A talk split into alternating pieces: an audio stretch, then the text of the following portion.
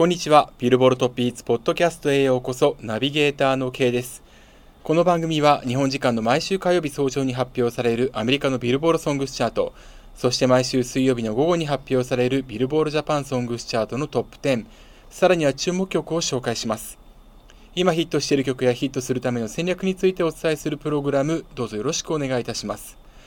えー、先週はですね、3月3日収録をしまして、えー、その日の夜に、カンジャム完全燃焼テレビ朝日の番組が、えー、ゴールデンタイムで放送されました。えー、J-POP の、まあ、ランキングというものが行われておりまして、非常に注目が集まっておりましたね。えー、ちなみにその J-POP のランキングなんですけれども、3月3日放送、J-POP20 年史プロが選んだ最強の名曲ということで、えー、48名ですか、の選者の方が選びまして、まあ、えー、そこで合計をしましてランキングを決めていくというものだったんですけれども、そのランキング、全体的には、個人的にはしっくりきた部分っていうのはすごくあるんですけれども、いろんなこう、まあ、違和感というか、まあ、波紋というか、そういうのがありましてですね、えっと、ちょっとそれを、まあ、ツイートをしたんですが、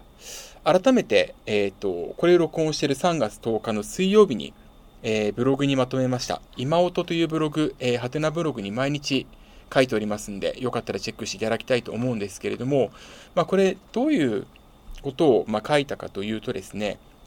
えっと、音楽分析ですとか、まあ、予想ですとかを行っている、多分日本では本当に唯一無二に近いと思うんですけれども、朝さんという方がいらっしゃいます。ハテナブログで、えー、ビリオンヒッツというものを書かれていますし、あとツイートも、えー、行っている方なんですけれども、その朝さんがですね、えっと、オリコンが、オリコンランキングが、要はフィジカルセールスが、えー、社会的ヒットの鏡となっていた2000年代前半、まあ、までと言っていいと思います。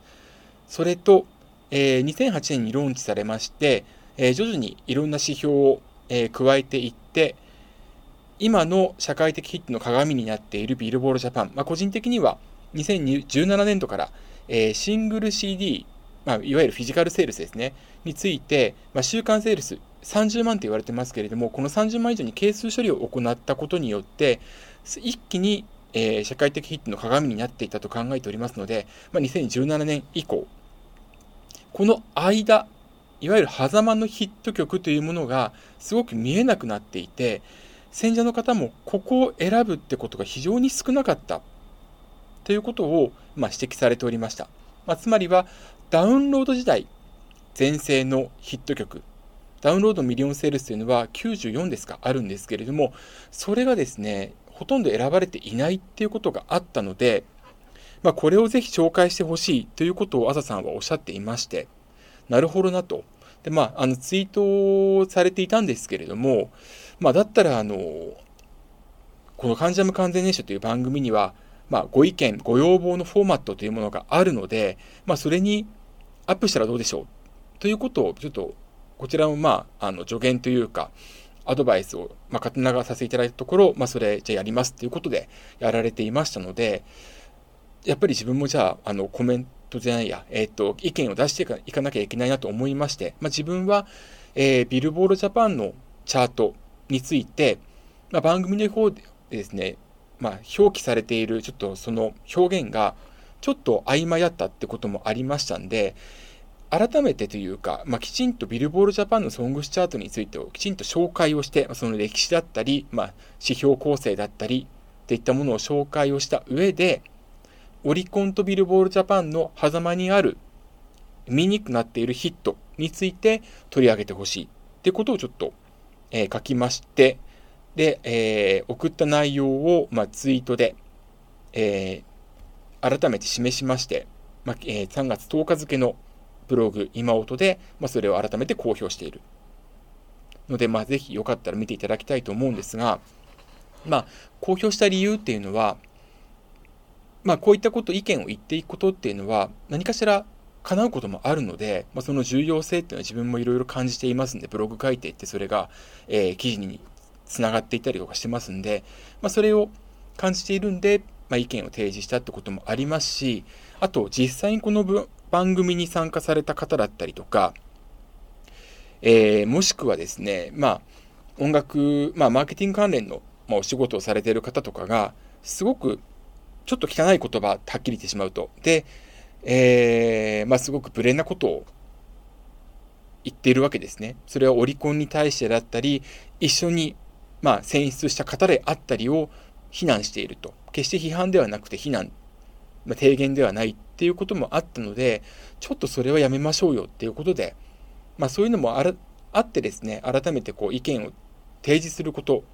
どういう提示をするかの大切さっていうことをちょっと今回、え、ブログに書かせていただきました。まあ、よかったらぜひともチェックしていただきたいと思いますし、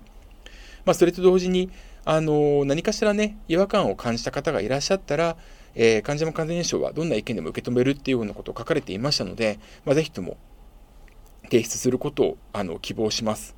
えー、よかったらねあの、何かしら今後につながっていくかもしれません。これが日本の音楽協会を変えていく一助になるかもしれないんで、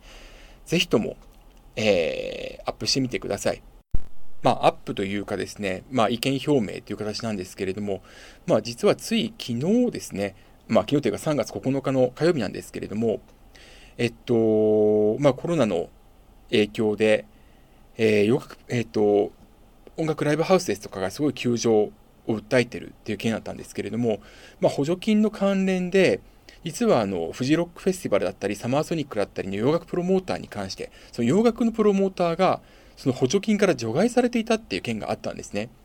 で、それがですね、えっと、昨日、まあ、昨日じゃないや、2月3月9日に、一転して支援対象になる見込みになったということを報道が出ました。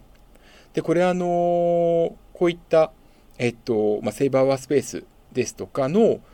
そういった団体がきちんとその政治家の方々ですとか政党の方々とかに訴えをして、まあ、それがつながっていったということなんで、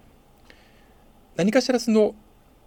意見を訴えるっていうことは、しかもちゃんとそれをあの提案して提言していく、提案していく、真摯にっていうことは、明るい未来につながっていくっていうふうにすごく自分も感じているんですね。まあ、僕個人としてはちょっと長くなるんであれですけど、2004年の著作権法改正によって輸入版 CD が手に入らなくなるっていう問題が、えー、出てきた時の、まあ、件で、それをちょっとすごく実感してますので、だからまあ自分は意見を言うことの重要性っていうのをすごく感じてます。なのでまあブログ読んでいただければその話も出てくるんですけれども、よかったらですね、えっと、何かしらその意見を言って、まあ、えっと、それがいい方向につながっていく可能性があるんであれば、それ言うに越したことはないと思いますんで、まあ、あとは意見の言い方の問題っていうのもありますけれども、えー、ぜひとも、ね、前向きに検討していただければな、なんていうふうに思っております。まあ、純粋に良かったのは良かったで、もちろんそれで構わないんで、あの、それをね、すごく良かったですと、今後もこういった、えー、企画をお願いしますっていう言葉をね、述べるだけでもすごくいいと思います。自分も以前ラジオを担当していた時に、あの、そういう企画があってすごく面白かったですっていうふうに言っていただけることが、そういったね、あの、いい意見が可視化されて届くってことはすごく嬉しかったので、よかったらね、あの、そういった感謝の声を、ま伝えるっていうのも一つ、えー、やってみてはいかがかということをちょっと冒頭で申し上げました。まあ、8分半過ぎてしまいましたけれども、ではですね、行きたいと思います。まずは、今週、えー、日本時間3月9日に発表されました3月13日付アメリカビルボードソングスチャート HOT100 からまずトップ10紹介していきます。10位先週と変わらずデュア・リパ featuring ダベイビー Levitating 9位先週から2ランクアップポップスモーク What You Know Bout Love。8位先週と変わらずリル TJ フィーチャリングブラックコーリングマイフォン7位先週と変わらず 24K ゴールデンフィーチャリングイアンディオールムード6位先週と変わらずザ・ウィーケンド Save Your Tears 5位先週から2ランクダウンクリス・ブラウン featuring ヤング・サグ Go Crazy 4位先週と変わらずアリアナ・グランデ3435 3位先週から2ランクアップ、ザ・ウィーケンド、 Blinding Lights。2位先週と変わらず、カーディビー、アップ。そして1位は先週と変わらず、通算8週ですね、8週連続初登場からの1位です。オリビア・ロドリゴ、ドライバーズ・ライセンス。以上が3月13日付、アメリカビルボードソングスチャート HOT100 からトップ10を紹介しました。えー、ブラ、えっ、ー、と、まずはドライビン、ん？失礼しました。ドライバーズ・ライセンスですね。えー、こちら8週連続初登場からの首位を記録しているということです。えー、こちら、ストリーミングは2000万を切ってしまいまして、この指標4位、ダウンロードはこの指標の5位、そしてラジオはこの指標で2位まで上がってきております。1位の Go Crazy まであと少しといったところです。えー、ラジオグレイテストゲイナー、あ失礼しました、エアプレイゲイナー、7週連続で獲得しておりまして、まあ、これはですね、えー、ファレル、ハッピーが2014年の2月から4月の間に8週連続を果たして以来となる、まあ、長期エアブレイゲイナー獲得という形となります。で、えっ、ー、と、今週大きく取り上げたいのは、ザ・ウィーケンド・ブラインディング・ライツですね。えー、こちらがですね、2ランクアップして3位になりました。で、これでこの曲に関しましては、トップ10内の在籍が丸1点、52週目ということになりました。トップ10在籍記録としましては、2位のポストマロンサークルズの39週を、まあ、大きく13週も上回っているという形です。えー、しかも今回トップ3返り咲きということで、えー、このトップ3、21週目、ザ・チェインスモーカーズ featuring ホールジーの Closer、それからマーク・ロンソン featuring ブルーノ・マーズ、 Uptown Funk と並んで史上最長タイとなっております。トップ5に関しましては史上単独史上最高の 43, 43週目、それからソングスチャートは65週目のランクインとなっております。えー、このザ・ウィーケンの記録がですね、えー、日本時間で3月15日に月曜日に行われるグラミー賞直前になって、まあ、達成したというのはちょっと何の因果かといったところでしょうか。このグラミー賞、えー、2020年の年間チャートを制したこのブラインディング・ライツが全く、まあ、プラス、えー、アルバムアフターアフターアワーズも含めて、ザ・ウィーケンドの作品が一切ノミネートされていないっていうことで、まあ、ザ・ウィーケンドは非常に不服にえー、思っていて、まあ、今回6位に入っております、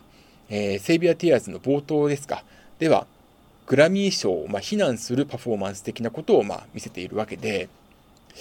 まあ、何でいいんでこのタイミングでっていうのこと感じますね。えー、ちなみに、アメリカのビルボードチャート予想する方何人かいらっしゃるんですけれども、え実はオールタイムチャートというものが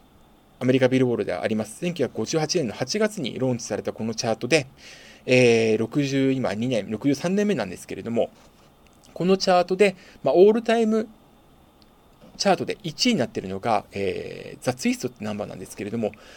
ブラインディング・ライツは今2位に来ているっていうふうに予想、えー、されております。で、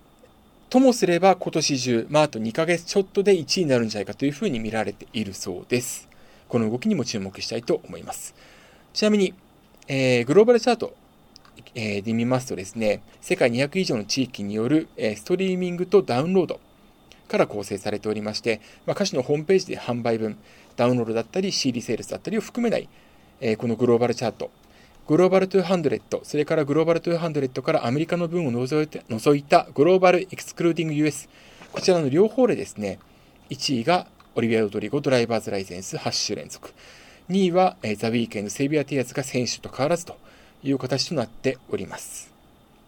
ドライバーズライセンスなんですけれども、グローバル200においては、マライア・キャリーの All I Want for Christmas is You 恋人たちのクリスマス、それから BTS ダイナマイトの4週の、要は倍1を獲得しております。それからグローバルエクスクルーディング US に関しましては、BTS ダイナマイトの首位獲得週数8週に並んで最長と、最長タイとなっております。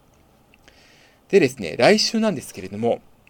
3月5日からの1週間がストリーミングとダウンロードの集計期間、3月8日からの1週間が、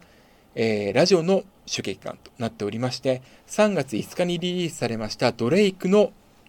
3曲入り EP、 Scary Hours 2に収録されている曲、まあ、 What's Next を含む3曲、それからブルーノ・マーズとアンダーソン・パークによるユニット、シルクソニックによる、えー、初のナンバー、Leave the Door Open。この合計4曲がまあ、トップ10に絡んでくるということが予想されております。ストリーミングで見るとドレイクの What's Next が一番強いなというふうに思うんですけれどもどうなっていくのか。ちなみにスカーリアワーズ、えー、その第1弾というものが2018年ですね、に出まして、えー、その収録曲であるガッツプランがアメリカで大ヒット。まあ、そこからその年はドレイクの年となったわけですから、そう考えるとですね、まあ、ドレイク、今年中にニューアルバム、まあ、延期になっておりますけれども、リリースすることはほぼ間違いないので、ドレイクはまたも今年席巻するんじゃないのかなというふうに思いますし、ストリーミング、まあ、Spotify の数字を見てみる限り、結構そのドレイクの3曲はちょっと数字落とし気味なんですが、まあ、同じく数字落としてもそのけ、その落ち幅が、下がり幅がすごく小さいのがシルクソニックの Leave the Door Open です。ですからまあこの曲がどの位置に飛び込んでくるか、ドレイクの牙城を崩すか、まあ、これも注目していきたいというふうに思います。来週のチャート非常に楽しみなということで、えー、まずは3月13日付アメリカビルボードソングチャート HOT100 からトップ10を紹介しました。あとグローバルチャートについても簡単にお伝えをしました。では続いていきたいと思います。3月10日の水曜日に発表されましたビルボードジャパンソングチャート HOT100 からトップ10まずは紹介していきます。10位初登場、藤井風、旅路。9位初登場、ビヨンズ、激辛ラブ。8位先週から4ランクアップ、 YOASOBI、怪物。7位先週から3ランクアップ、 LiSA、炎。6位選手から8ランクアップ、夜遊び、群青。5位選手から4ランクアップ、オーサムシティクラブ、忘れな。4位選手から1ランクアップ、BTS ダイナマイト。3位選手から3ランクアップ、夜遊び、夜にかける。2位先週と変わらず有利ドライフラワー、そして1位は先週から2ランクアップ、アド、うっせぇわ。以上が3月15日付、ビルボールジャパンソングスチャート HOT100 からトップ10を紹介しました。今週はですね、えー、フィジカルセールス1位だったのがビヨンズ激辛ラブなんですけれども、この激辛ラブ、えー、総合では9位ということで、フィジカルセールス1位の曲が総合チャートを制していないというのは実は8週ぶりになります。えー、この8週間、優里ドライフラワー、それから Adoうっせぇわ、この2曲がですね、非常に高い位置をキープしていたんですけれども、まあ、今週ですね、のチャートの、えー、速報段階、まあ、いわゆる先読み、この段階で、まあ、この激辛ラブ、おそらく総合1位取れないんじゃないかということが見えてきて、じゃあ果たしてこのうっせぇわとドライフラワーどっちが勝つのか。先週の段階ではドライフラワーが2位、うっせぇわ3位だったんですけれども、蓋を開けてみると、うっせぇわが1位と今回なりまして、自身初のナンバーワンを記録しております。えー、うっせぇわに関しましては、えー、ダウンロードが2位、ストリーミング3位、ラジオ31位、ツイッター11位、動画再生2位、カラオケ2位。一方のドライフラワー、こちらに関しましては、えー、ダウンロード4位、ストリーミング1位、ツイッター42位、動画再生5位、カラオケが1位となっているんですけれども、あとはラジオが100位圏外、まあ、300位以内となっているんですけれども、えー、今回の差、両者の差、まあ、逆転になったその理由の一つとして、個人的に考えているのがですね、現代ビジネスというサイトに挙げられたあと、うっせぇわに関する記事。これがおそらく大きく影響しているものと思われます。えー、これがですね、非常にあの、大きな反響を集めていたですよね。この現代ビジネスの記事なんですけれども、まあ、これはあくまで今、3月10日、今録音しているのは16時48分なんですが、その段階で、えー、リツイート8648、それから引用リツイート4454、それからいいね1万7000という数値を獲得しています。これはあくまで現代ビジネスの、えー、ツイッターアカウントによる、まあ、記事のものなんですけれども、あとまあこれをですね、寄稿した方のツイートに対しては、えー、リツイート2388、引用リツイート463、いいね4841ということで、まあ、いかに今回の記事が、まあ、3月5日に公開されているんですけれども、反響を呼んでいるかということが考えられます。えー、この影響というのも多分にあってでしょう。えー、ツイッター指標がですね、あとうっせぇわ、前週が、えー、40、えー、失礼しました。40、あ、失礼しました。24位ですね。すいません。24位だったんですけれども、これが今回11位まで上がっている。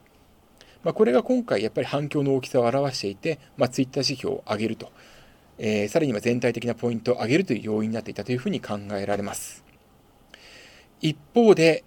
えーまあ、今回ですね、2止まりになってしまった有利ドライフラワーなんですけれども、これはですね、えっと、僕が3月の1日付ですね、のブログ、今音で書いた、えー、ことが、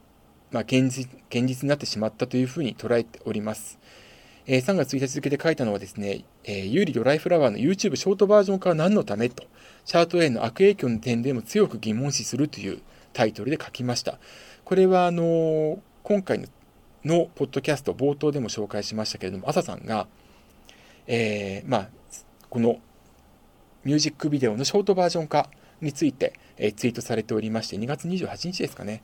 で、まあ、それを踏まえて、えその翌日のツイートで、えブログで書いたんですけれども、要は、再生回数はそのままに、2月16日に、ゆうりさんのドライフラワーのミュージックビデオがショートバージョンになっている。しかも再生回数は引き継がれている。で、この、えー、動画のタイトルもショートバージョンと書いていないんで、一見するとわからない。だけれども1番ですかね、終わってしまうということで、非常にこれが、えー、再生回数の大幅減につながっていた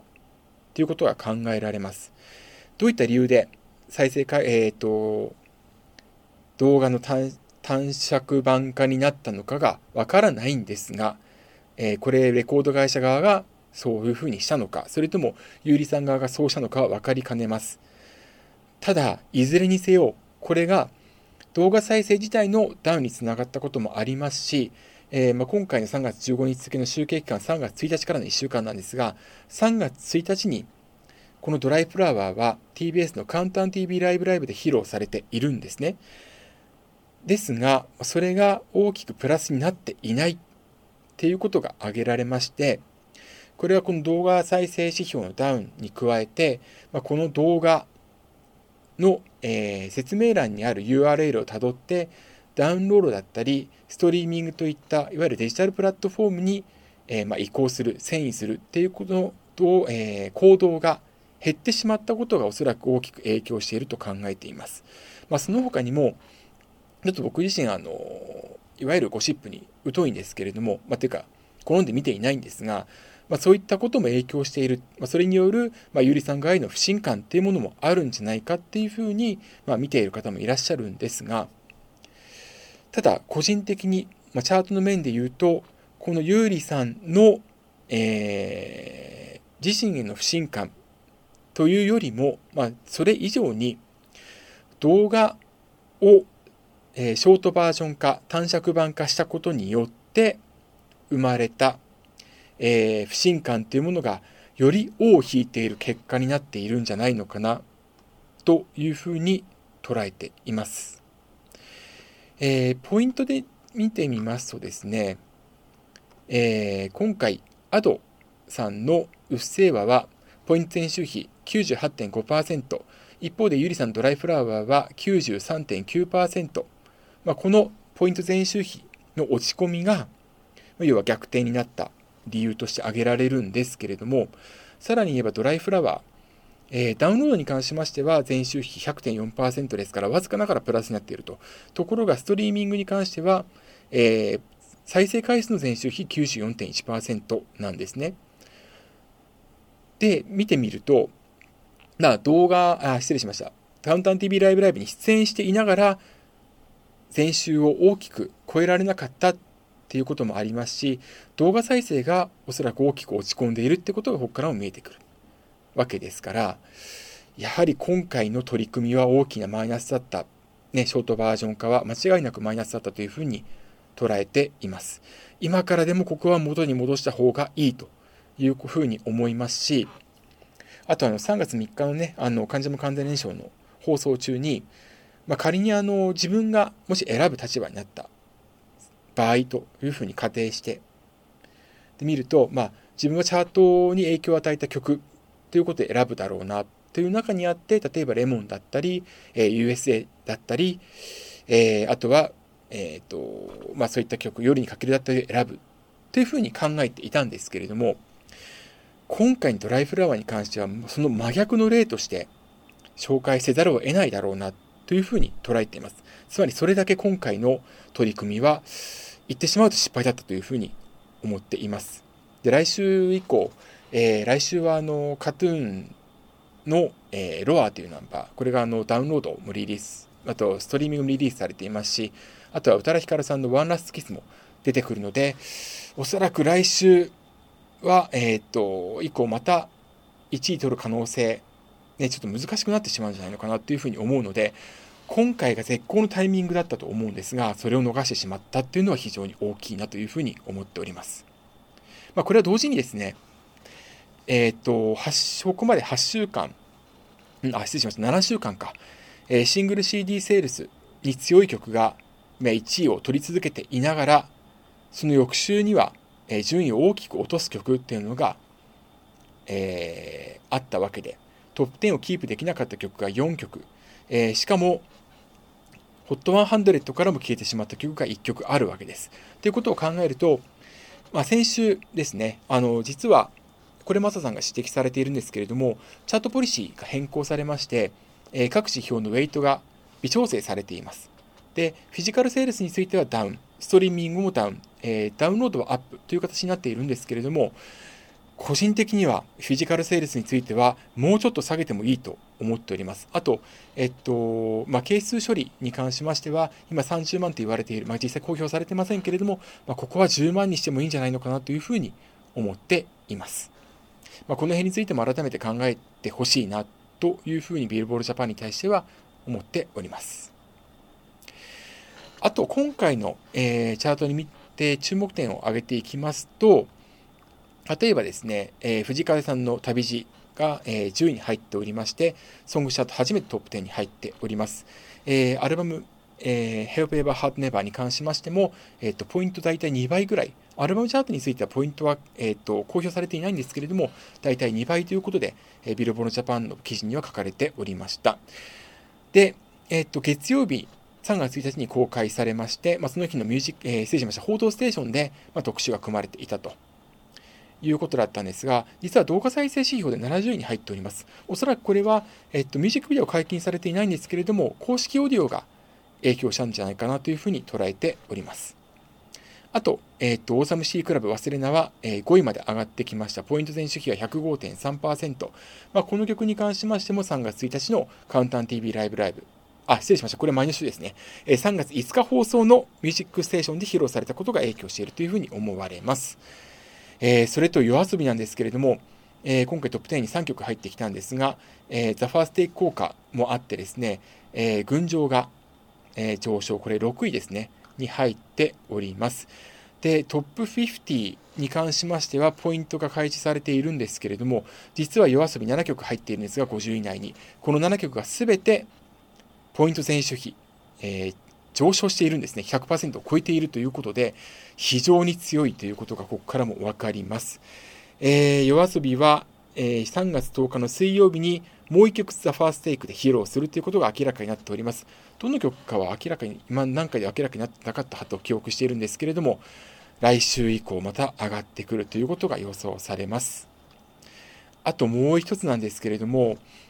えー、例えばセクシーゾーンの Right Next to You、えー、今回ベストアルバムが、えー、最新のアルバムチャートを制しているんですが、一方でですね、えっと、Right Next to You が、えっと、今回、HOT100 には入ってこなかったんですね。あと、あの、あちなみに、Right Next to You は Twitter4 位で動画再生41位と動画再生も非常に、えっと、好調を続けています。それから、えっと、今回はですね、前週1位だったキスマイフ2のラブバイアス、こちらがですね、ツイッターが9位、動画再生17位、えー、それからフィジカルセールスとルックアップが2位なんですけれども、総合13位なんですね。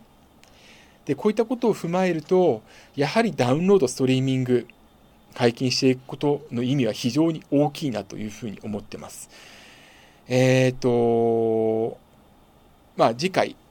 カトゥーンのロアがどの位置に入ってくるか、それからその翌週、要はシングル、えー、失礼しました、フィジカルセールスの加算2週目の段階で総合では何位になるか、そしてポイント全周比がどのくらいになるか。ということを見てですね、